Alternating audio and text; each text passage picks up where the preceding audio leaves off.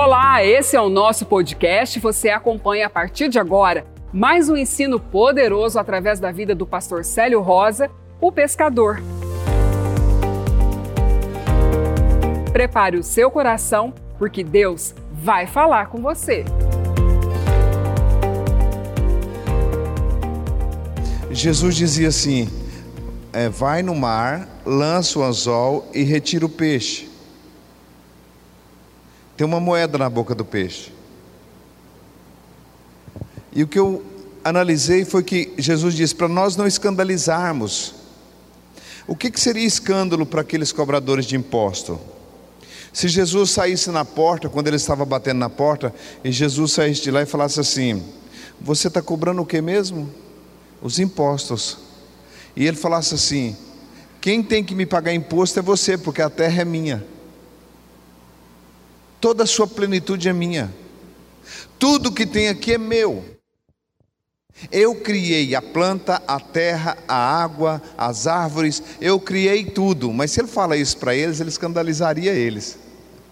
E falou: então, para não escandalizar eles, falar que eu sou dono de tudo, eu vou dar uma instrução para o meu povo, através dessa indagação sua, Pedro, eu vou dar uma instrução para eles, que se eles quiserem pagar o imposto deles em dia, viver no melhor dessa terra, eles precisam ir no mar e lançar um anzol e pegar um peixe. Só que a revelação não é você ir lá no mar e pegar um peixe. A revelação é quando tiver uma moeda na sua mão, você tirar a primeira parte do Senhor e pagar o resto, tudo que você deve com o resto. E a gente faz o contrário. A gente tira o primeiro que entra na nossa mão, a gente tira para pagar os, os cobradores os impostos e depois para dar o de Jesus, depois para mostrar gratidão a Jesus. É por isso que tem algumas pessoas que têm muita dificuldade financeira, porque não fazem da maneira certa, até ganha dinheiro, mas ganha e faz como lá no livro de Ageu, no capítulo 1: o que recebe, recebe para pôr num saco furado. Então, se você aprender a honrar o Senhor Deus, primeiro do que você honrar os seus compromissos, você vai viver o sobrenatural de Deus na sua vida. Quando é que você vai estar pronto para receber muito dinheiro? Quando todo o dinheiro que entrar na sua mão, você lembrar de Jesus em primeiro lugar. Você contribui é porque você tem gratidão a Deus, porque você recebeu do que você está dando. Você não está dando de algo que você tinha, você está dando de algo que chegou na sua mão. Ah, mas foi o meu trabalho. Mas se nós formos olhar assim, quem te deu sabedoria para ter trabalho? O apóstolo Paulo disse em 1 Coríntios capítulo 4, ele disse assim: Quem te fez diferente? Que tem tu que não tenha recebido? E se recebeste, por que te glorias? Por que gloriar naquilo que você recebe? Quem fez você diferente? Eu vou até ler com vocês, eu estou marcado na página aqui, mas eu quero ler esse versículo com você. É 1 Coríntios 4, verso 7. Pois quem te fez diferente? E que tem tu que não tenha recebido?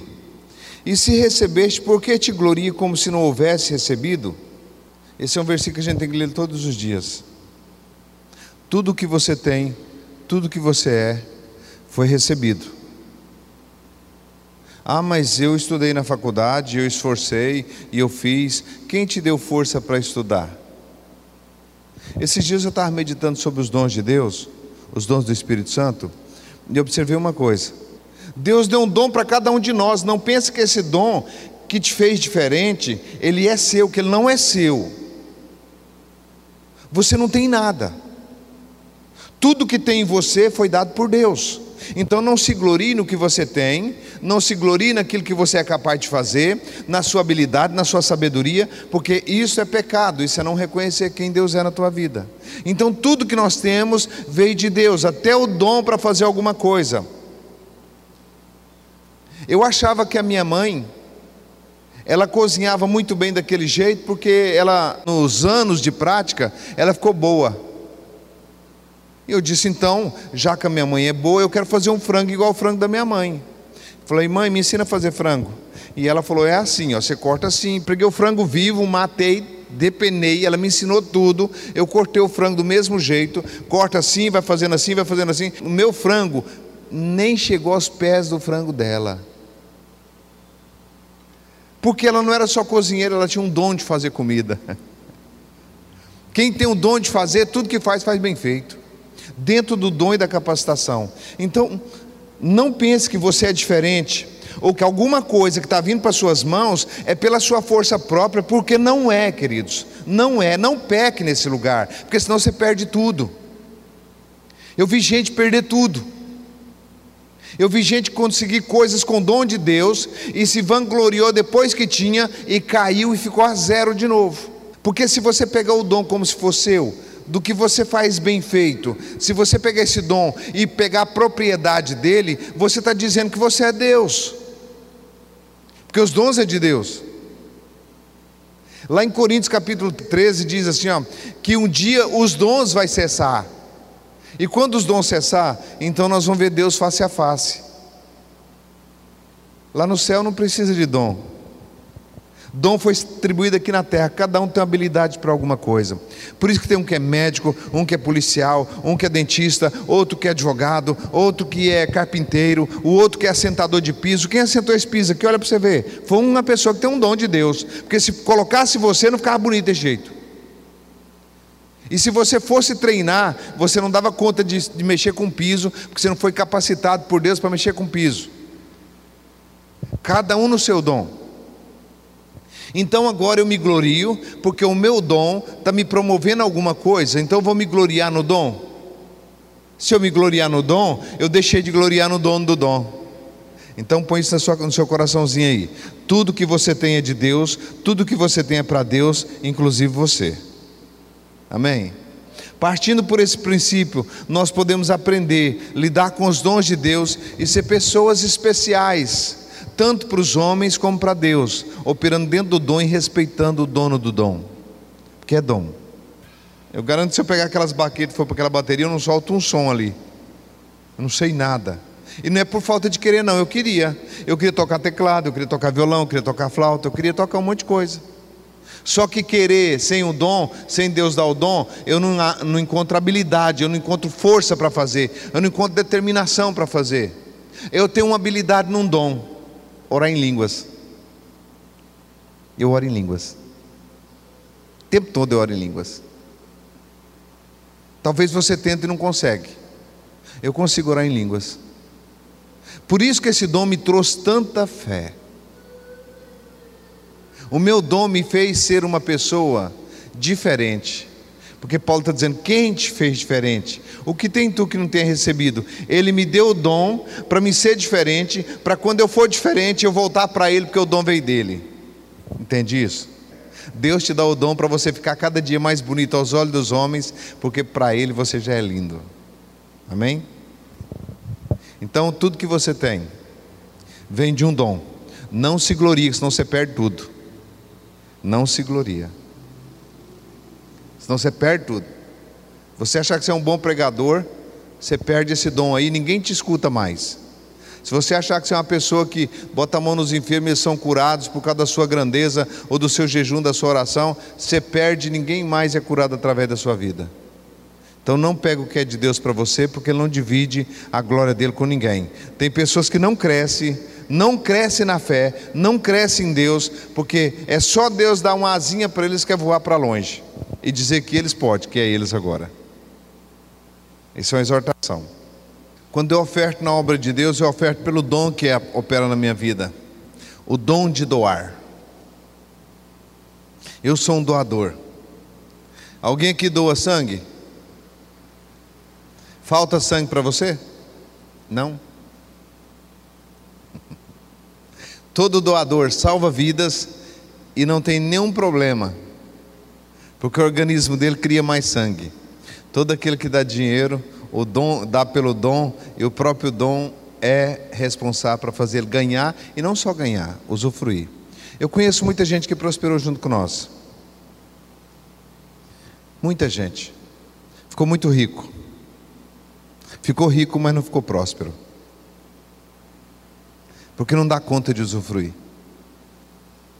Não tem estímulo para usufruir.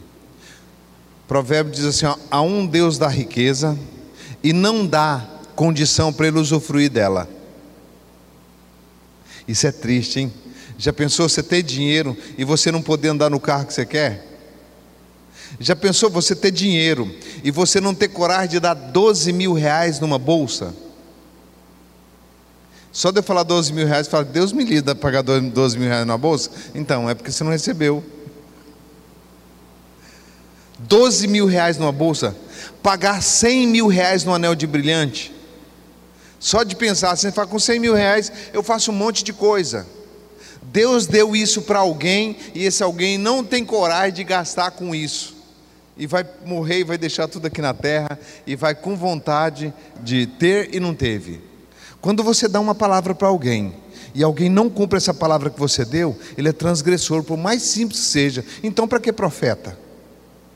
O profeta é para dizer. Eu acabei de profetizar agora que se você pegar o primeiro e separar do Senhor, você vai prosperar e pagar tudo suas dívidas. Isso é profecia. Mas muitos aqui não creram. E não pagar só suas dívidas, vai ganhar dinheiro e não vai ser rico, vai ser próspero. Porque você vai conseguir usufruir de tudo que Deus te dá. Isso é saúde para você. Deus não se brinca.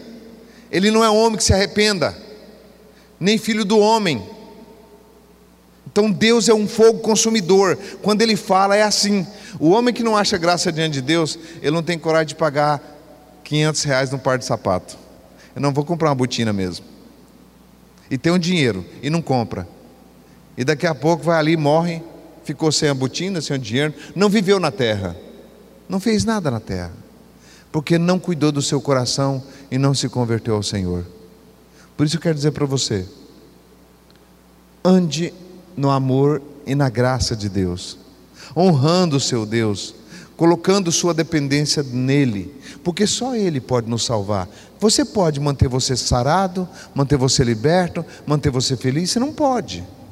Então nós temos que andar nesse lugar, amando o Senhor teu Deus, cumprindo os seus mandamentos, os seus estatutos, seus juízos, suas leis, porque se nós fizer isso, bendito nós seremos no campo, bendito nós seremos na cidade, bendito o nosso cesto, bendita a nossa amassadeira, Ele coloca nós por cabeça e não por cauda. Os inimigos que vier por um caminho nos perseguir, por sete caminhos se desviarão a nossa vista. Ele faz que o sol se levante contra nós, o justo dele. Então nós precisamos ser crentes de verdade. Eu falei isso aqui outro dia, eu vou repetir. É muito perigoso ser crente meia boca. É muito perigoso, você não tem proteção de Deus, não. Se você for um crente qualquer, entenda, se você não for um verdadeiro, você não vai suportar as aflições que vêm para frente. Vem aflições de todos os lados, vem dificuldade de todos os lados, mas aquele que pratica a palavra do Senhor, o vento pode bater contra ele, as correntes das águas batem contra ele, o vento sopra nele, mas ele não pode ser abalado, porque ele está fundamentado na rocha. Ele é praticante da palavra. Dá muito trabalho ser crente meia boca. Dá muito trabalho ser simpatizante do Evangelho. Não seja morno, seja quente ou frio. Então fica observando pessoas dizer que é crente, evangélico, outros, ah, eu sou de tal igreja, mas não pratica, não vai, não tem comprometimento, só vai se der. Ah, hoje não deu porque meu cunhado foi lá em casa. Hoje não deu porque a sogra da cunhada da minha irmã e prima da minha tia teve um probleminha dor de cabeça lá, não vou poder ir na igreja. Tudo é desculpa para alguém não praticar a palavra. Mas não se preocupa não, está vindo tempos difíceis. Quando a água bater, que chegar num hospital que não tiver leito, que chegar num lugar e não tiver socorro, aí vai querer achar Deus, acha onde? O povo em Noé era assim. Noé avisando, gente, vai vir um dilúvio, gente, vai vir tempos difíceis, gente, vai vir água, gente, vai vir dilúvio, e todo mundo na farra, dando-se em casamento e fazendo festa, e não se convertendo ao Senhor. Quando a porta da arca fechou, o negócio pegou. Não deixe a porta da arca fechar para você. Arrependa-se e se converta, para que venha o tempo de refrigério pela presença do Senhor. Não busque Deus nos 45 minutos do segundo tempo, porque o tempo vai acabar e não vai dar tempo. Então, fé, a gente busca é antes de precisar dela, não é na hora que precisa dela, porque na hora você vai ver não acha. Eu vou dar um exemplo para você de fé aqui agora e vocês vão assustar porque isso aconteceu com vocês. Quem já tomou banho de balde num dia de frio? Já tomou banho de balde no dia de frio? Querido, quando você tira a roupa, que você pega o primeiro caneco de água que você joga na cabeça, que delícia! E você vai empolgando, e vai empolgando, porque se você parar de jogar água, fica frio. Um dia bem frio, você vai empolgando, vai empolgando. Daqui a pouco você passa sabão no corpo rapidamente e vai calculando a água. E aí o que acontece? Ainda está todo ensaboado e a água acabou. Que situação. Quando você bater a cuinha no balde da fé e que você não achar mais fé, e você colocou pouca fé, e você ficou no oba-oba empolgando, não cuidou de colocar, a água representa a fé, e não colocou fé dentro daquele balde, não encheu de fé para ficar transbordando, para aí você estar tá sentado na fé. Paulo disse: Eu guardei a fé. Se você não guardar esse depósito de fé, orando, jejuando, praticando, ofertando, contribuindo, indo na igreja, lendo Bíblia, passando tempo com Deus, se você não encher o seu baldão, você vai pegar uma hora que você vai estar todo ensaboado e vai acabar, você vai ter que terminar de tomar banho na água gelada. O que, que adiantou começar gostoso e terminar ruim? Adianta o quê? Você começar uma vida de crente boa e termina ela ruim. Porque nós estamos assim, meu irmão, ó. Nós estamos, pode estar numa elevação, mas vai vir tempos difíceis, vai vir velhice para cada um de nós, vai vir tempos difíceis para cada um de nós. Então vamos encher nosso balde de fé, de prática, de boas obras, porque quando vier o tempo do frio, que nós for bater a nossa caneca no balde de fé, nós podemos degustar porque aquele baldão está cheio, ainda dá para sobrar. Você usa a fé, ainda sobra lá no balde, ainda para você emprestar para alguém tomar banho. Alguém quer tomar banho? Sobrou água aqui. Eu morava na fazenda, era assim. Alguém tomou banho? Eu tomei, estou limpinho, cheirosinho, sobrou água aqui. Meio balde sobrou para você repartir com os outros. Amém? Mas quem ferve só uma bacinha de água para tomar banho, não vai dar para limpar. Amém? Glória a Deus. Como é que a gente não fica abençoado e sarado com um nível desse de entendimento? Você levantou sua mão para cima, uma caneca de, de fé dentro do balde. Você dá glória a Deus, mais uma caneca de fé dentro do balde.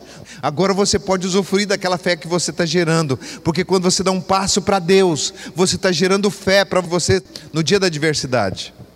Você não cai. Amém? Mateus 28, verso 16.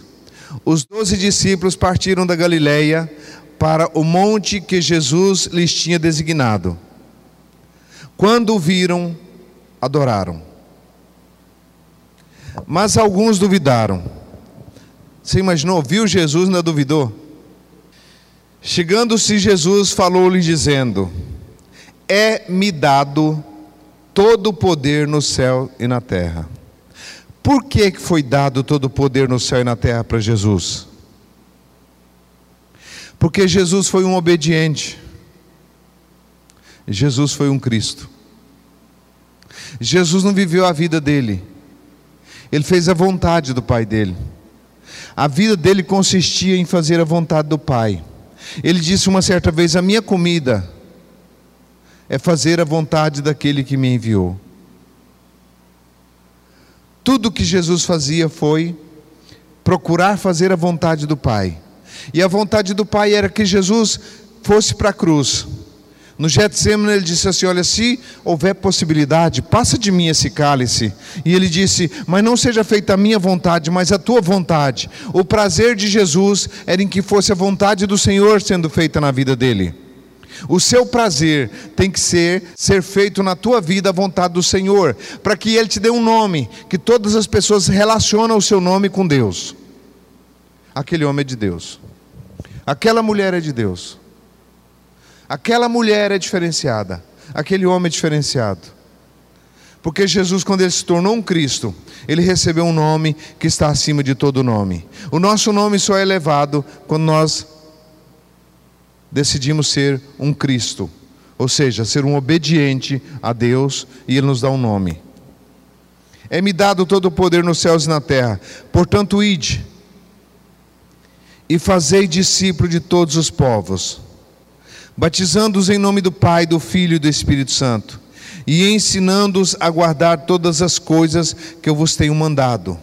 E certamente, certamente, certamente, se você for, se você decidir fazer discípulo, se você falar para alguém de Jesus, se você se importar com a salvação de alguém, se você for um trabalhador do reino de Deus, se você for uma pessoa que se importa que o seu parente está indo para o inferno, que os seus amigos estão indo para o inferno, que os seus vizinhos estão indo para o inferno, que as pessoas que você convive não têm salvação, está indo a passo largo para o inferno, e você compadecer deles, e você pregar o evangelho para eles, tem uma coisa que é certamente certamente estou convosco de vez em quando.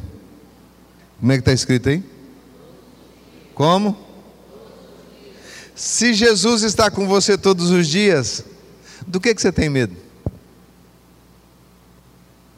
O que, que pode vir contra você?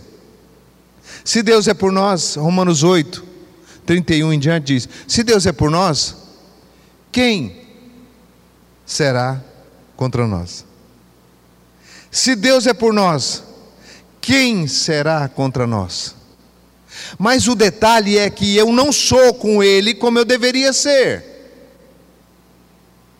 Se você fizer uma festa de aniversário, quantas pessoas você leva na sua casa?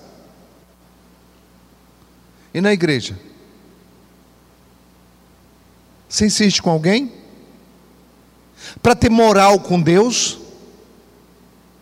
E atrás de um perdido para ter moral com Deus, de estar com você todos os dias da sua vida, todo dia Deus está com você, e se o pai está com o filho, quem é o louco que mexe com o filho na frente do pai? Eu estou vendo um nenenzinho no colo de um pai ali. Você quer ver o tanto de força que tem aquele pai? Vai lá e belisca aquele nenenzinho. Você quer ver o tanto que a mãe ama ele? Mexe com ele. Fala pelo menos que o sapatinho dele é feio, para você ver se você não tem inimizade com a mãe. Você não pode tocar no filho na presença do pai. Coronavírus não pode tocar no filho que o pai está com ele, ele com o pai. Câncer não pode tocar num filho que ele está com o pai e o pai está com ele. Ele não vai morrer empurrado, ele não vai embora para o céu empurrado, não. Ele vai convidado. E para Ele estar comigo todos os dias, tem um segredo, queridos. Eu tenho que importar com a salvação das pessoas. Eu tenho que ser um salvo querendo salvar outro. Eu tenho que ser um salvo em busca de um perdido para se tornar salvo. E quando eu faço isso, olha a revelação da palavra. Portanto, ide fazer discípulo de todos os povos, batizando em nome do Pai, do Filho e do Espírito Santo, e ensinando-os a guardar todas as coisas que vos tenho mandado. E certamente estou convosco todos os dias até a consumação do século. Diga comigo assim, ó, do século. Por que do século? Porque você tem um século para viver na terra. Deus deu para o homem 100 anos de vida. Você pode escolher 90 anos bem vivido mas você pode chegar a 100 anos, porque aqui tem longevidade nesse versículo. Nesse mesmo versículo, você encontra longevidade de vida. Você não precisa ter medo de morrer novo. Eu estava dentro do avião e o avião estava na turbulência que você não faz ideia. Eu vou te falar uma coisa, o trem estava feio. Estava feio que nós não batíamos no teto do avião porque o cinto de segurança não deixava. Todo mundo em pânico. O trem pegou feio. E eu estou quietinho. E eu sentado entre uma senhora e uma estudante de universidade. E aí ela disse: Por que você não está com medo? Eu falei: Porque o avião não vai cair. Falou: Por quê? Falei: Porque Deus tem um plano na minha vida e disse que eu vou pregar o Evangelho por muitos anos e que Ele quer me usar poderosamente, então Ele não vai cair. Agora, na minha vida, Deus tem um plano. Se Ele cair, uma coisa eu tenho certeza: a minha sobrevivência porque o plano de Deus não foi cumprido na minha vida ainda. E eu estou trabalhando para cada dia mais aperfeiçoar dentro desse plano de Deus, entender esse plano de Deus, porque eu não quero ser desobediente, não. Eu quero o plano de Deus para a minha vida e quem está no plano de Deus não morre. Você é crente? Eu falei, sou, graças a Deus. Quando você tem uma chave dessa aqui, que se eu pregar o evangelho, se eu ganhar uma para Jesus, eu não preciso ter medo de morrer cedo. Por quê? A seara é grande, os ceifeiros são poucos. Roga, pois, o Senhor da seara que envia ceifeiros para a sua seara. Se a seara é grande, os ceifeiros são poucos, eu sou um trabalhador, Deus vai me manter sarado e abençoado ainda, para que eu continue trabalhando. Se você é um empresário e tem funcionário que dá resultado na sua empresa, você não vai manter ele? Aquele que trabalha, aquele que importa, aquele que quer trabalhar dentro do evangelho, esse um, sabe o que acontece com ele? Deus fala: Deixa eu cuidar do meu soldado bom. Quem merece chuteira boa é jogador bom. não é verdade? Então não precisa ter medo. Pratique essa palavra, portanto, e de fazer discípulos de todos os povos, batizando em nome do Pai, do Filho e do Espírito Santo, ensinando-os a guardar todas as coisas que eu vos tenho mandado, e certamente estou convosco todos os dias, até a consumação do século, até consumar o seu século. Amém? Alguém que tem intenção de viver muito tempo? A chave aí. Viver sarado, sabe? Velho sarado, espigadinho, uma velhinha bonitinha, saradinha, espigadinha, e ganhando alma por Jesus e dizendo: Eu sou sarada porque Jesus me curou, eu sou livre porque eu pratico a palavra de Deus, eu não vou empurrado. Não me empurra para o céu, não, que eu não vou, eu vou convidado. Quando meu pai vai me chamar, eu vou.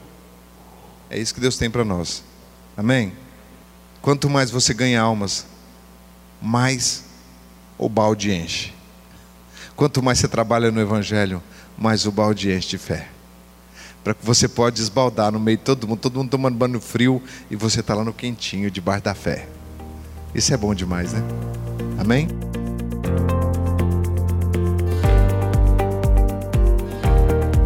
E esse foi mais um episódio do nosso podcast. Esperamos que você tenha sido edificado.